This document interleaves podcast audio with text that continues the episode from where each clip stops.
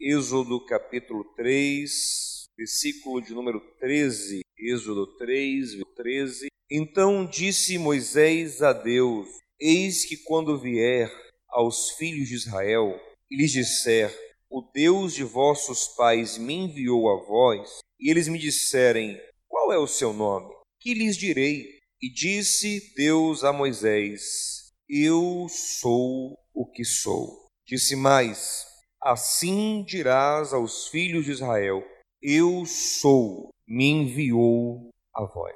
Meus amados, todos nós carregamos no coração as chamadas questões existenciais, questões ontológicas, ainda que de maneira subconsciente, ainda que você não reflita sobre elas, elas te acompanham. Questões como de onde vim, para onde vou, quem me criou, para que fui criado. E dentre as perguntas existenciais, as questões existenciais, eu acredito que a mais poderosa, quando resolvida, quando solucionada em nosso coração, e que toca em todas as outras e que responde todas as outras, é a pergunta: quem eu sou? Quem eu? E eu queria que você refletisse rapidamente nessa questão.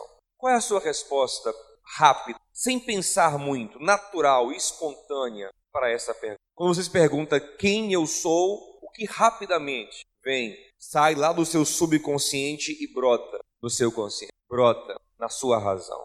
Quem eu sou? É interessante que a expressão eu sou, ela tem tanto poder, ela é tão significativa, que quando Moisés questionava o Senhor sobre a sua identidade para um povo que estava propositalmente no propósito de Deus sem identidade no Egito, e Deus pergunta a Moisés: Eu tenho que dizer ao povo lá quem é o Senhor. E a resposta do Senhor foi essa: Eu sou o que sou e você vai dizer para o povo que o Eu sou te enviou. Esse é o meu nome. Eu sou. Interessante que o nome Yahvé, conhecemos como Jeová e o Senhor, está ligada, está ligado a esta ideia do eu sou. Uma expressão poderosíssima. Eu quero trabalhar um pouco ela com vocês hoje. Lembrem que em João capítulo 18, Getsemane, estão vindo os guardas sacerdotais, guiados por Judas Iscariotes, prender o nosso Senhor Jesus. Eles não sabem direito quem é Jesus. Judas prometeu identificar Jesus com um beijo. Então os guardas se aproximando, perguntam ao grupo que está ali com Jesus: Quem é Jesus de Nazaré? O texto nos diz que Jesus se adiantou e perguntou a eles: a quem buscais? O Senhor falou com eles. A quem buscais? Na verdade, não foi eles que perguntaram primeiro, foi o Senhor que se adiantou e perguntou a eles: A quem buscais? Observe que Jesus está falando com os guardas e não aconteceu nada com, com os guardas, eles estão normais. Então os guardas responderam a Jesus: Nós estamos buscando Jesus, o Nazareno, Jesus de Nazaré. E então Jesus responde: eu sou. E o texto fala que depois que o Senhor responde, eu sou, eles recuam e caem por terra, ou seja, eles caem para trás. Eu vou repetir. Jesus falou com eles: A quem buscais? Era a voz de Jesus, era a palavra de Jesus, era a boca de Jesus, era Jesus falando, e nada aconteceu. Mas quando o mesmo Jesus falou: Eu sou, todos eles caíram para trás. Quando ele falou eu sou, ele acessou dentro de si a sua profunda identidade. E a profunda identidade de Jesus era divina. Ele era o Filho de Deus. Ele era Deus encarnado. E quando ele traz para fora, através da expressão eu sou, isso sai com poder, com força, com energia tal que derruba as pessoas que estão ali. Deveria ser um grupo grande de guardas. todos caem por terra quando Jesus fala eu sou. Quando eu consigo dizer eu sou, eu acesso dentro de mim a minha profunda identidade. E é na minha profunda identidade que eu sou forte. Mas isso não pode ser fabricado. Isso não pode ser feito como um mantra, onde eu repito para mim mesmo milhões de vezes: eu sou, eu sou, eu sou, eu sou. Não. Isso tem que brotar com força, com naturalidade, de maneira espontânea, viva, cheia de fé de dentro de mim. Não é a expressão eu sou que tem poder, mas é a consciência do eu sou, a identidade do eu sou, que acessa dentro de mim o que eu de fato sou. Foi isso que aconteceu com o Senhor Jesus. Quando ele disse eu sou, a sua identidade veio para fora. E às vezes nós temos um problema com a consciência do eu sou, porque nós achamos que isso fere a humildade de fato, pode ferir se não for encaixada da forma correta. Porém, eu quero fazer uma pergunta a você, meu amado irmão, minha amada irmã. Jesus era humilde ou soberbo? Podem responder, humilde ou soberbo?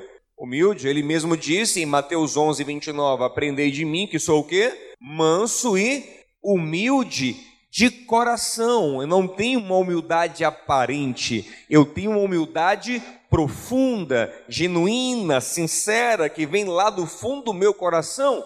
Entretanto, ninguém usou a expressão eu sou de maneira tão grandiosa, firme, contundente como Jesus, que era humilde de coração. Ele falou coisas como: Eu sou o pão da vida, eu sou a videira verdadeira. Eu sou o bom pastor. Eu sou a porta das ovelhas. Eu sou a luz do mundo. Eu sou o caminho, a verdade e a vida. Eu sou a ressurreição e a vida. São os sete eu sou de Jesus. Grandiosos, poderosos, tremendos, Entretanto, ele continua sendo humilde, porque quando ele fala eu sou, a sua intenção não é se vangloriar, não é trazer para fora uma glória vã que não serve para nada, apenas para inchar o ego, isso é vanglória, glória vã. Ele está revelando uma glória genuína, verdadeira, que lhe foi concedida e autorizada pelo Pai, sob quem ele está nesse momento agindo sob a autoridade do Pai para servir aos homens. Quando Jesus fala eu sou, ele está oferecendo o que ele é e de fato era, com consciência plena, aos homens. Quando ele fala eu sou o pão da vida, está dizendo quem tem fome, eu vou saciar. Eu sou a videira verdadeira, eu trarei o vinho, eu trarei o fruto precioso, e vocês estarão conectados em mim para frutificar também. Eu sou o bom pastor, eu vou acolher, guiar a vida de vocês. Eu sou a porta das ovelhas, eu vou dar acesso para vocês a uma dimensão maravilhosa de cuidado e de amor. Eu sou a luz do mundo, vocês não vão mais andar em trevas, vão andar sob a minha luz.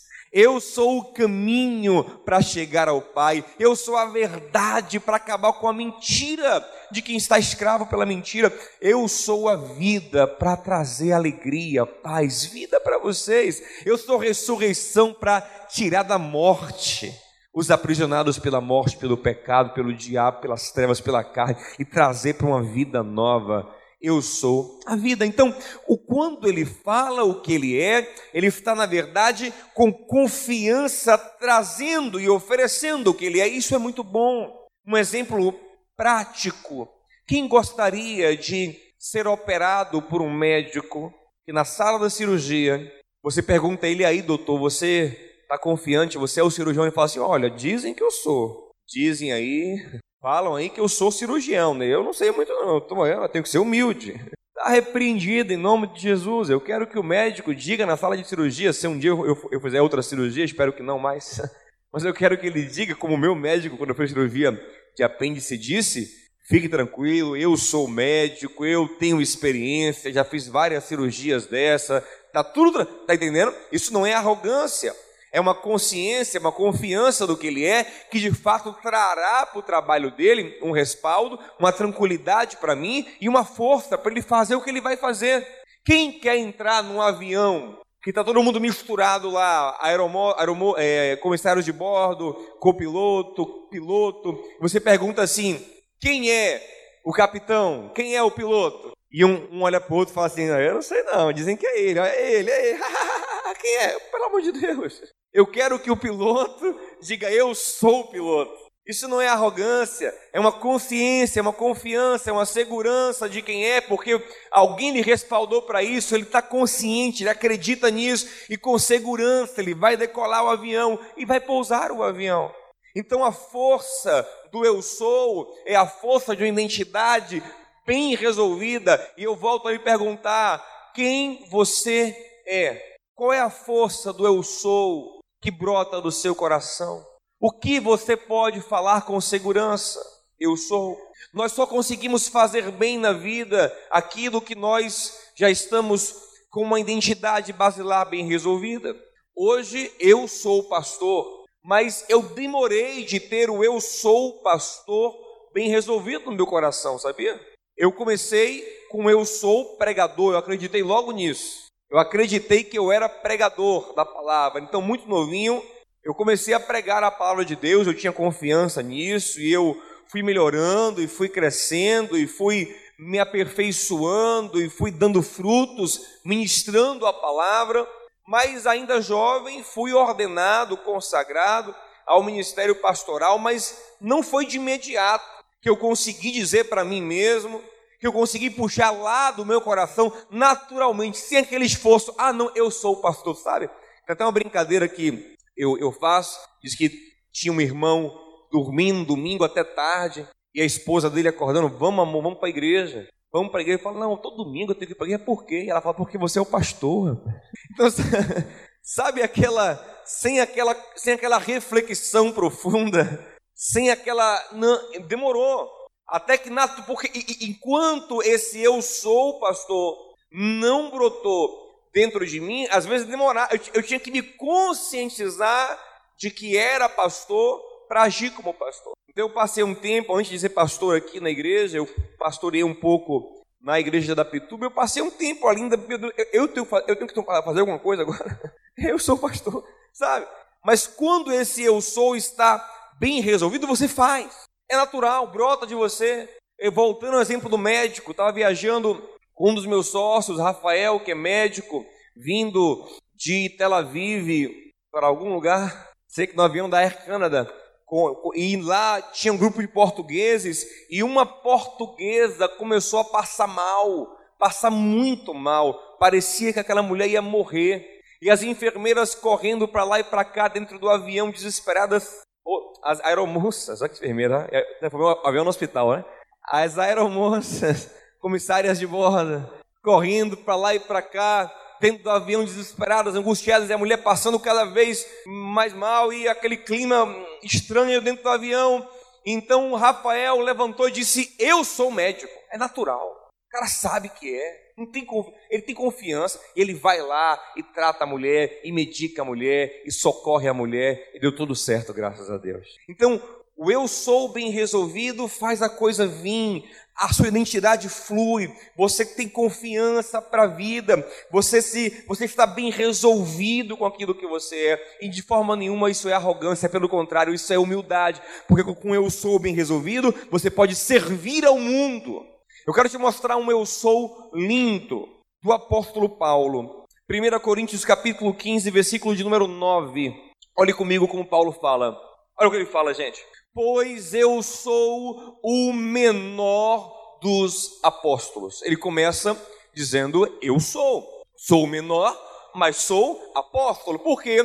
Porque nesse contexto aqui, os coríntios estavam questionando a sua identidade apostólica, dizendo: olha, Paulo é uma bênção, mas apóstolo cá entre nós, ele não é não. Ele nem andou com Jesus, como é que ele quer se arvorar ao apostolado? Ele fala: gente, eu vou dizer uma coisa a vocês: sou o menor, mas eu sou apóstolo. Ele fala assim: na verdade, não tenho nem dignidade para isso, não é por mérito, eu não conquistei isso, é por graça. E guarde isso no seu coração, porque vai ser muito importante daqui para frente. O que Deus te faz ser não é por mérito, é por graça. E Paulo fala: Eu não tenho dignidade, eu não mereço isso, mas pela graça de Deus, olha a expressão que ele usa: Eu sou o que sou. Essa expressão sou o que sou é exatamente a mesma expressão que Deus usou para Moisés. Diga para o povo de Israel que eu sou o que sou.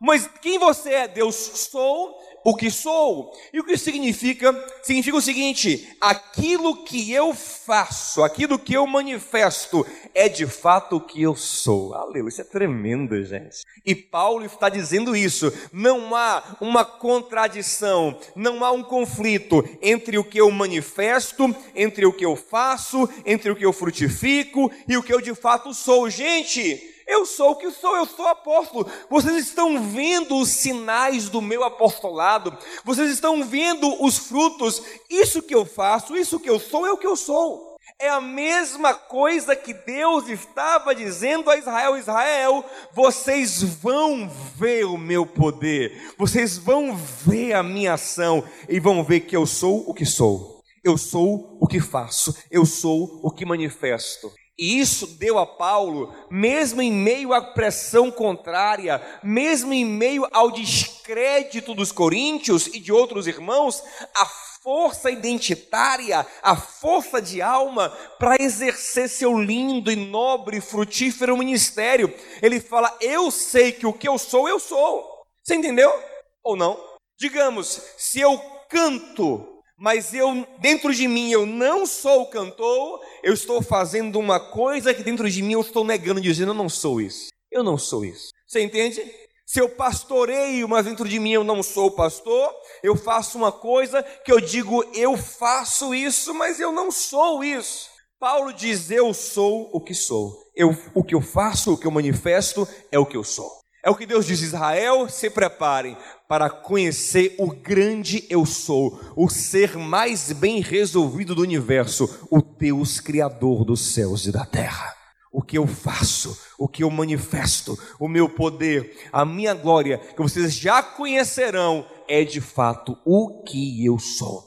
Então todos nós somos chamados para chegar nesse nível de maturidade identitária, de sermos o que somos. O que fazemos, o que expressamos, o que falamos, o que manifestamos é o que somos, numa identidade ligada, fundamentada, respaldada, entregue por Deus, não por mérito, mas pela graça na qual eu creio e recebo. Paulo fala depois: a graça de Deus na minha vida não foi em vão.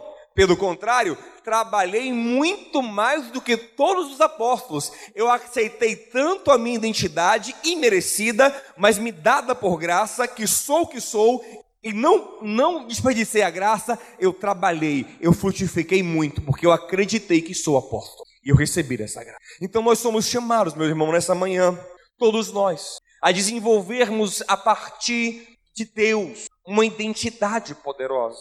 E nessa identidade você vai arrebentar. Você vai ser usado por Deus. Você vai frutificar. Você vai ser uma bênção, como Paulo foi. Quando eu, eu sempre aqui na igreja exalto, é, louvo o povo judeu, e alguns irmãos, poxa, pastor, é, puxa né, é, sardinha para os judeus, mas de fato eu os admiro muito em muita coisa. E a identidade judaica sempre foi o grande segredo deles. Essa força da alma judaica sempre esteve ligado a, à sua identidade, a dizer no seu coração: eu sou o povo escolhido. Mas, pastor, eu conheço judeus que também têm essa força de alma e nem religiosos são. Como é que eles dizem eu sou o povo escolhido?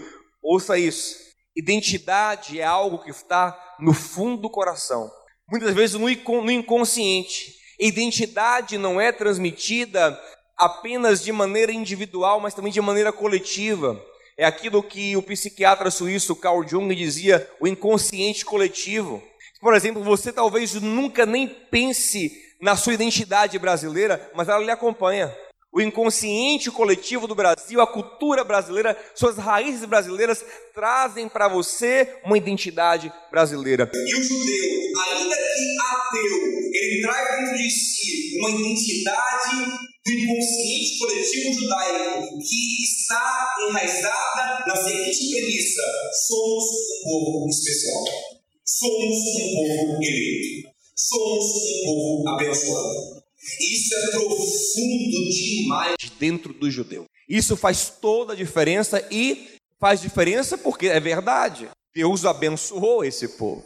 Então é interessante que Paulo, Pedro vão nos mostrar que o projeto de Deus para as nossas vidas é que nós também nos sintamos assim, temos essa consciência de ser povo eleito e povo abençoado. Olha o que Pedro vai, Paulo vai dizer em Efésios capítulo 2, versículo de número 12. Olha o que ele fala, coisa linda.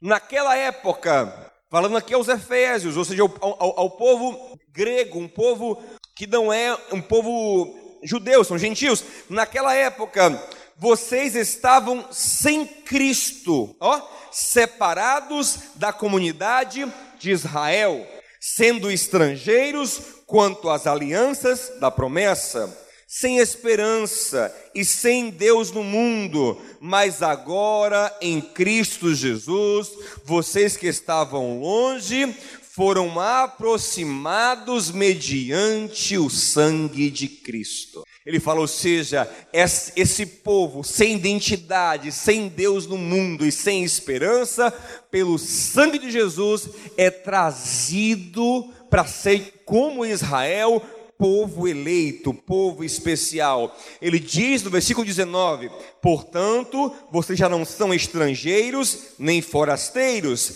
mas concidadãos dos santos e membros da família de Deus. Ou seja, o sentimento que Israel sempre carregou no peito, o crente em Jesus deve carregar, e ainda com mais profundidade, porque a nossa aliança é mais profunda do que a. Olha o que Pedro diz em 1 Pedro 2, versículo de número 9: Vocês, porém, são geração eleita, sacerdócio real, nação santa, povo exclusivo de Deus, para anunciar as grandezas daquele que o chamou das trevas para a sua maravilhosa luz. E Pedro continua: Antes você nem sequer era um povo, mas agora são povo de Deus. Não haviam recebido misericórdia, mas agora receberam. Vocês, gentios, antes nem eram povo, não tinham identidade alguma, e agora têm identidade identidade de povo de Deus. Toca no teu irmão, diga assim: nós somos o povo de Deus em Cristo Jesus. Nós somos o povo de Deus em Cristo Jesus. Aleluia! Mas isso não acontece, infelizmente, de maneira tão simples. Ou felizmente, Deus sabe que a, maneira de Deus é sempre melhor do que a nossa. Não é simplesmente de declarar agora, a declaração até ajuda, porque vida e morte estão no poder da língua, e quem usa a sua língua come do seu fruto, mas não é tão simples assim. Como se forma a identidade com profundidade? Primeiro, é, é, é você tem que lembrar, como eu já citei aqui, que identidade ela está no fundo do coração. Identidade é algo poderoso e por isso quando nós temos que mudar a identidade, é um processo que a Bíblia chama de novo nascimento, porque a identidade está ligada à infância, às primeiras impressões que se recebe das figuras de autoridade. Eu estava conversando com os irmãos esses dias uma coisa curiosa sobre identidade. Uma das coisas que homens que de fato se identificam com um time de futebol podem perceber é que eles muito dificilmente trocam de time. O time pode ir para a Série D. Um homem que de fato identificado com o time, ele torce para aquele time. É uma coisa impressionante. Se brinca lá fora que um homem troca de trabalho, infelizmente troca até de esposa, mas não troca de time. Porque as raízes disso estão lá no seu subconsciente de uma maneira profunda, vem da sua infância, as emoções, o, o, o, a música, a cultura daquele time, as cores, o estádio, os grandes jogadores, tudo aquilo gera nele uma identidade de forma que um torcedor, de fato, não esse torcedor, ah, eu torço, mas não torço de verdade. Quer ver o cara que torce de verdade? Ele não fala assim, ó, eu torço para tal time. Ele fala assim, ó, eu sou tal time. Ele fala, eu sou Bahia. Eu sou Vitória. Eu sou Flamengo. Eu sou Corinthians. Percebeu? Ele não fala assim. Quando alguém fala assim, ó, eu torço para o Flamengo, já sabe que não é, não é de verdade. Não tem identidade. O cara que de fato tem identidade com o time, ele não fala eu torço, ele fala eu sou. Eu sou Bahia. Eu sou Vitória. E isso, meu amigo, é profundo dentro dele. Para mudar, só Jesus. é profundo. Então a primeira coisa que você tem que compreender é que identidade é algo profundo. A segunda coisa para você construir uma identidade, você tem que entender, é que a identidade ela é fundamentada em outras figuras. A identidade é um discurso no seu subconsciente que ministra ao seu consciente. Esse discurso parece o discurso do outro, como dizia Jacques Lacan, é o discurso do outro, é o discurso que fala ao seu consciente como que de fora, por quê? Porque ele veio de fora. Você entende isso? A sua identidade é dada por pai, por mãe, por professoras, figuras de autoridade na sua alma. Por exemplo, quem é que diz que alguém é advogado? Ele mesmo? Não, é a ordem dos advogados. Quem é que diz que alguém é médico? Ele mesmo? Não. É uma instituição autorizada que um, marca uma cerimônia. Eu fui no, no dia que minha irmã foi declarada médica. Marca uma, uma cerimônia, tem um homem lá de um grau muito alto, médico, né, que tem essa, essa, ele vai lá e tem um juramento, ele declara, eles assinam, alguém o respalda. Então, a sua identidade, ela é firmada a partir de um discurso de outro que tem autoridade. Quer ver uma coisa curiosa? A Bíblia fala que Deus criava todos os animais e, e Deus não dava nome aos animais, não. Quem dava o nome e a identidade do animal era Adão. Só que Adão não vê para ele, nem entre os animais, ninguém que possa ser de fato seu companheiro. Então Deus cria a mulher. E o texto vai dizer, lá em Gênesis 2, que essa mulher é levada por Deus para Adão, assim como o Senhor fez com os animais, faz com a mulher. Olha aí, versículo 22, ó. Sendo ele fez a mulher e a trouxe a ele. Deus não deu à mulher identidade ainda. Ele pegou ela e levou para Adão, sem dizer nada a Eva. E é Adão, como figura de autoridade, que vai dar para Eva a identidade. Ele olha para ela e diz: Essa é osso do meu osso, carne da minha carne, será chamada mulher. Ele dá a ela a identidade. Curioso isso, né? A identidade, ela vem dessa figura. Por isso que muitas pessoas nunca se sentirão de fato alguma coisa até que uma figura importante em seu coração lhe diga que ele é. Alguns vão morrer dizendo, pedindo que o pai reconheça. Eu já vi gente chorando na morte do pai, não só a morte do pai, mas a falta de reconhecimento do pai em alguma área da sua vida. Ele sabia que sem aquela palavra do pai, ele nunca se sentiria, ele nunca diria eu sou, se o pai não dissesse você é. E muitas vezes a pessoa também carrega uma falsa identidade a partir de uma figura de autoridade que lhe disse isso. Você é burro, você é incompetente, ou você tem a cara dessa profissão e nunca foi o que de fato ele, ele era, mas o pai falou, a mãe falou, ele assumiu aquilo e para sair do subconsciente, meu irmão, como eu disse, é um processo bíblico chamado novo nascimento. Você tem que ter ideia de como é complicado. Então, duas coisas: identidade vem do fundo do coração, o que em Provérbios 4 Salomão chama de tevek, o fundo do coração. E ela, ela parte de figuras de autoridade que vão dizer para você quem você é. Mas eu quero te mostrar como Deus fez para que esse povo judeu tivesse uma identidade tão forte. E assim mesmo, o Senhor também quer fazer conosco. Primeiro, Deus pega um homem lá em Ur dos Caldeus. Diga comigo assim: Abraão, diga comigo, Abraão era caldeu. Como é que Deus pega um homem que já tem uma identidade para formar uma outra identidade? O que ele vai fazer? Ele vai desconstruir a identidade. Esse processo é uma bênção. Né? O que ele, ele fala Abraão? Abraão, sai da tua terra, sai da tua parentela. O que é isso? Isso é uma desconstrução de identidade. Ouça uma coisa, meu irmão. Sabe por que muitas vezes você ainda não conseguiu construir uma nova e vitoriosa identidade em Cristo? Porque você não abriu mão de identidades que sufocam a nova identidade. Você tem que permitir que o Senhor desconstrua coisas que você é. E quem sabe você é um Bahia, um Vitória, tão apaixonado que até isso você vai ter que desconstruir. Você vai encher o peito e falar: Eu torço por Vitória, mas eu sou filho de Deus. É só um exemplo, tem níveis e níveis de identidade, mas a nova identidade, ela surge a partir da desconstrução de identidade antiga. Pode parecer bobagem o que eu estou falando aqui, mas você já viu pessoas que mataram e morreram pelo seu time. Já viram isso? Por quê? Porque aquilo é o que ele é. Gente, como eu falei, a pergunta ontológica mais forte da alma humana é o que eu sou. E se o cara acredita, eu sou Corinthians, o que, é que ele fala? Eu morro por ti, Corinthians. E quando ele está andando na rua, que ele vê alguém com a camisa do Palmeiras, aquilo é um inimigo para ele. E se o cara o falar alguma coisa, é como se ofendesse a coisa mais profunda da alma dele. Que louco!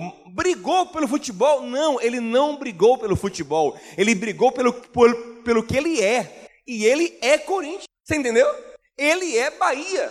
Então você mexeu com a sua identidade e ele vai trazer para fora agressividade, porque é o que ele é. Ele tatuou isso no corpo e na alma. Então, a construção de uma nova identidade parte da desconstrução de identidades antigas. Para ser algo novo, você tem que deixar de ser algo que você é hoje. Quem está disposto a isso? Essa é a questão. Eu estou disposto a desconstruir. Talvez eu tenha uma identidade com meu partido tão grande. Eu sou tal partido que isso impede a minha identidade em Cristo. Eu tenho uma identidade nacional tão idólatra, gente, porque não é problema se identificar com a nação, com a causa política, com o partido, com o movimento social, não é problema, desde que isso não seja idólatra, desde que isso não seja a sua principal identidade, sabe?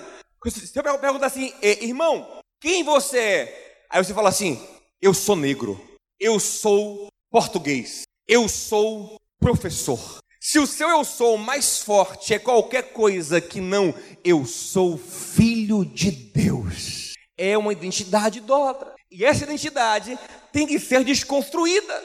Você entende isso, irmão? Então Deus fala para Abraão: Abraão, sai da tua terra, sai da tua parentela, vamos desconstruir para construir algo novo. E Abraão é um peregrino.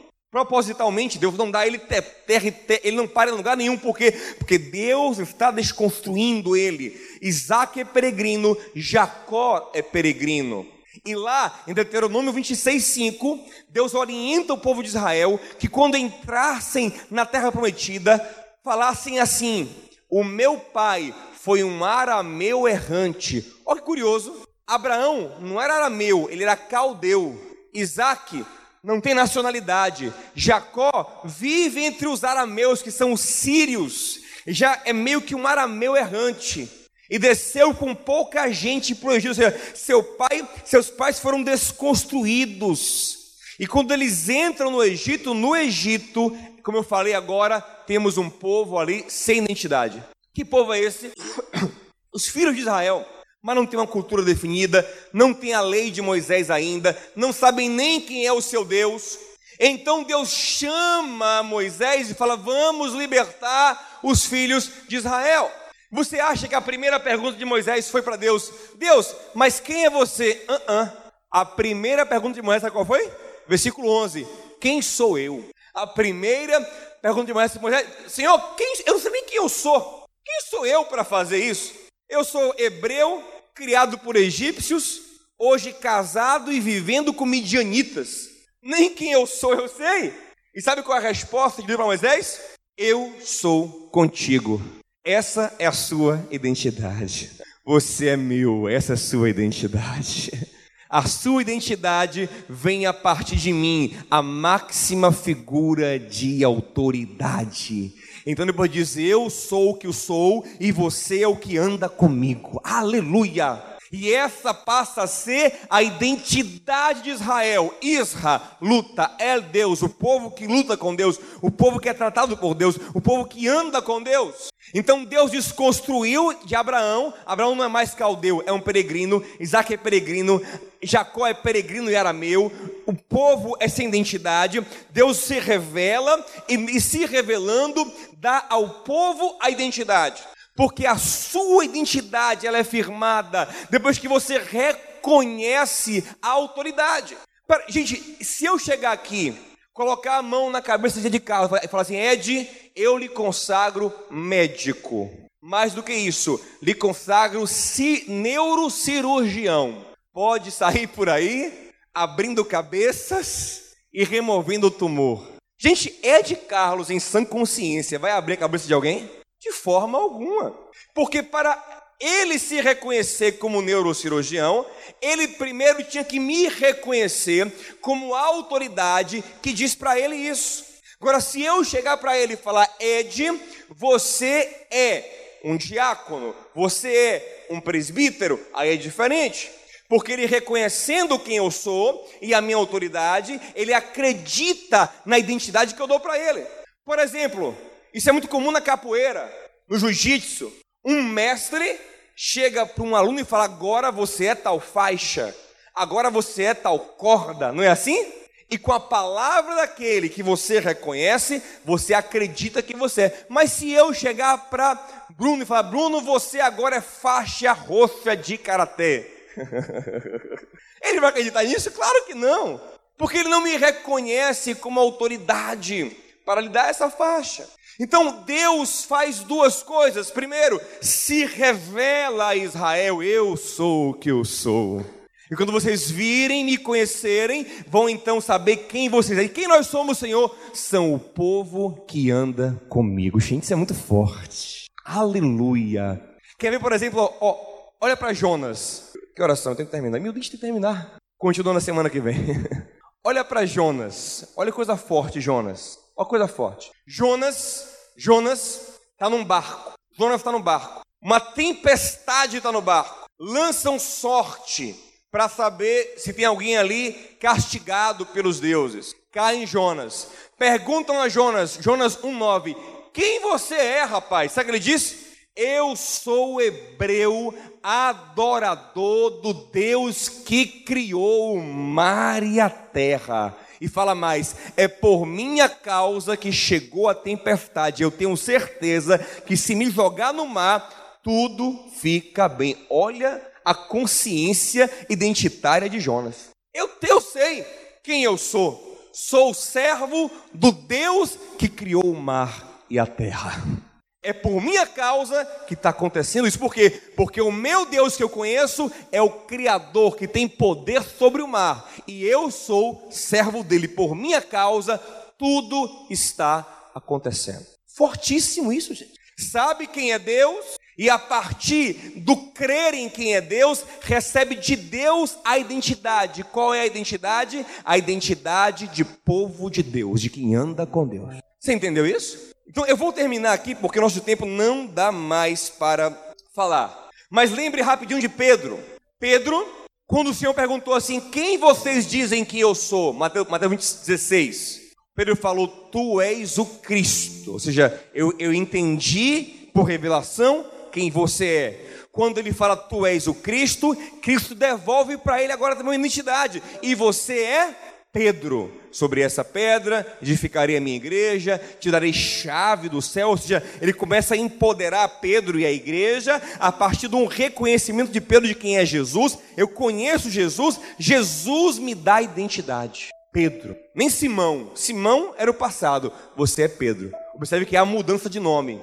Era Abrão e Sarai, Abraão e Sara. Jacó é Israel. Simão é Pedro. Nova identidade a partir da autoridade do Senhor. Gente, isso é profundo demais. Se você entender isso, a sua vida vai mudar para sempre. Eu vou ter que parar aqui porque o tempo não dá mais. Mas na semana que vem, querendo Deus, se Deus permitir, vamos falar como isso acontece a partir da obra do Espírito Santo. Amém?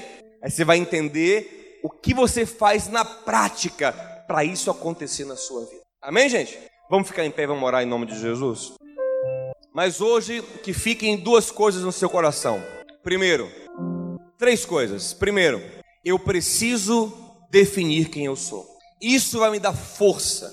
Deus tem uma identidade para mim. A partir de um conhecimento dele, eu saberei quem eu sou, porque ele me dará a minha identidade.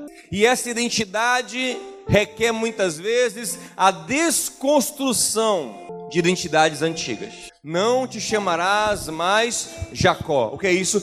desconstrução, mas te chamarás Israel. Nova identidade. Pastor, já estou velho já, pastor, estou velha. Deixa eu com minha identidade, meu irmão. Moisés começou uma caminhada com o Senhor nova, com a nova identidade dele em Deus, com 80 anos. Abraão, com 75. Nunca é tarde para você manifestar essa identidade nova. Então eu quero que você hoje peça ao Senhor duas coisas. Primeiro, peça ao Senhor, Senhor, me revela quem tu és. Eu quero conhecer o meu Deus como Moisés conheceu o grande eu sou e a partir dele recebeu identidade. Eu quero conhecer o meu Deus como Pedro conheceu Jesus e a partir de Jesus recebeu identidade. Aleluia.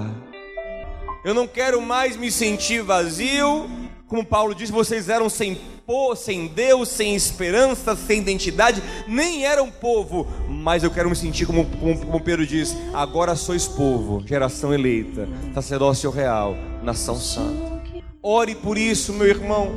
Ore porque você precisa chegar ao nível de que as declarações da sua autoridade, que é Deus, no teu coração fluam naturalmente. Eu sou filho de Deus. Sem pensar muito, eu sou. Eu sou nação santa. Eu sou um povo exclusivo. Eu sou amigo de Deus. Eu sou amado por Deus. Eu sou igreja do Senhor.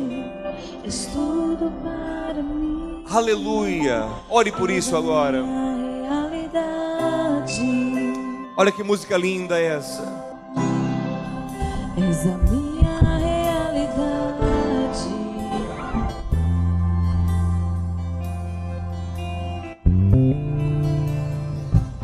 És mais real que o chão que eu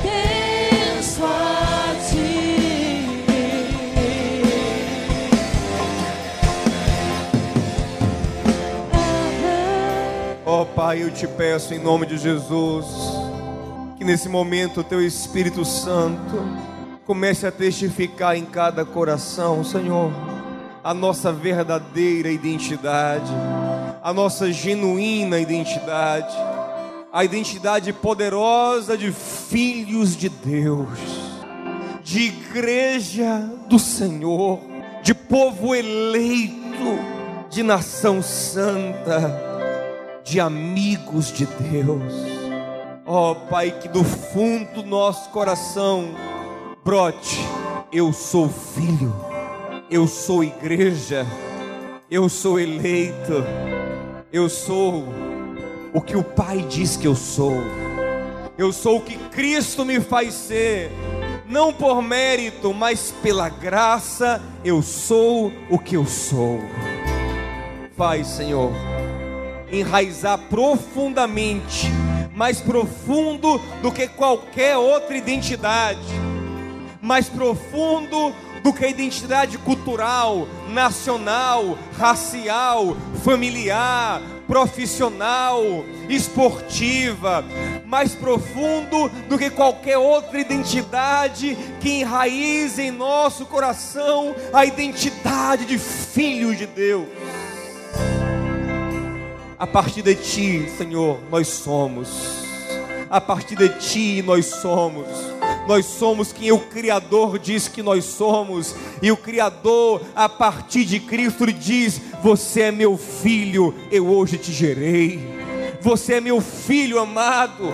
E o Espírito de Deus testifica, fala, move essa verdade em teu coração.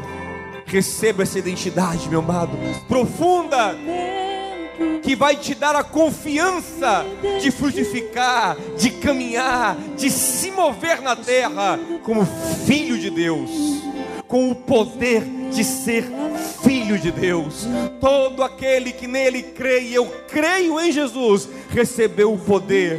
O poder, você crê, você recebe o poder de ser feito filho de Deus em nome de Jesus. Aleluia. Receba graça, vida, unção de Deus. Me Nome de Jesus. Aleluia. És tudo para mim. És a minha realidade. Oh, glória a Deus. És a minha realidade. Sente um pouquinho, canta na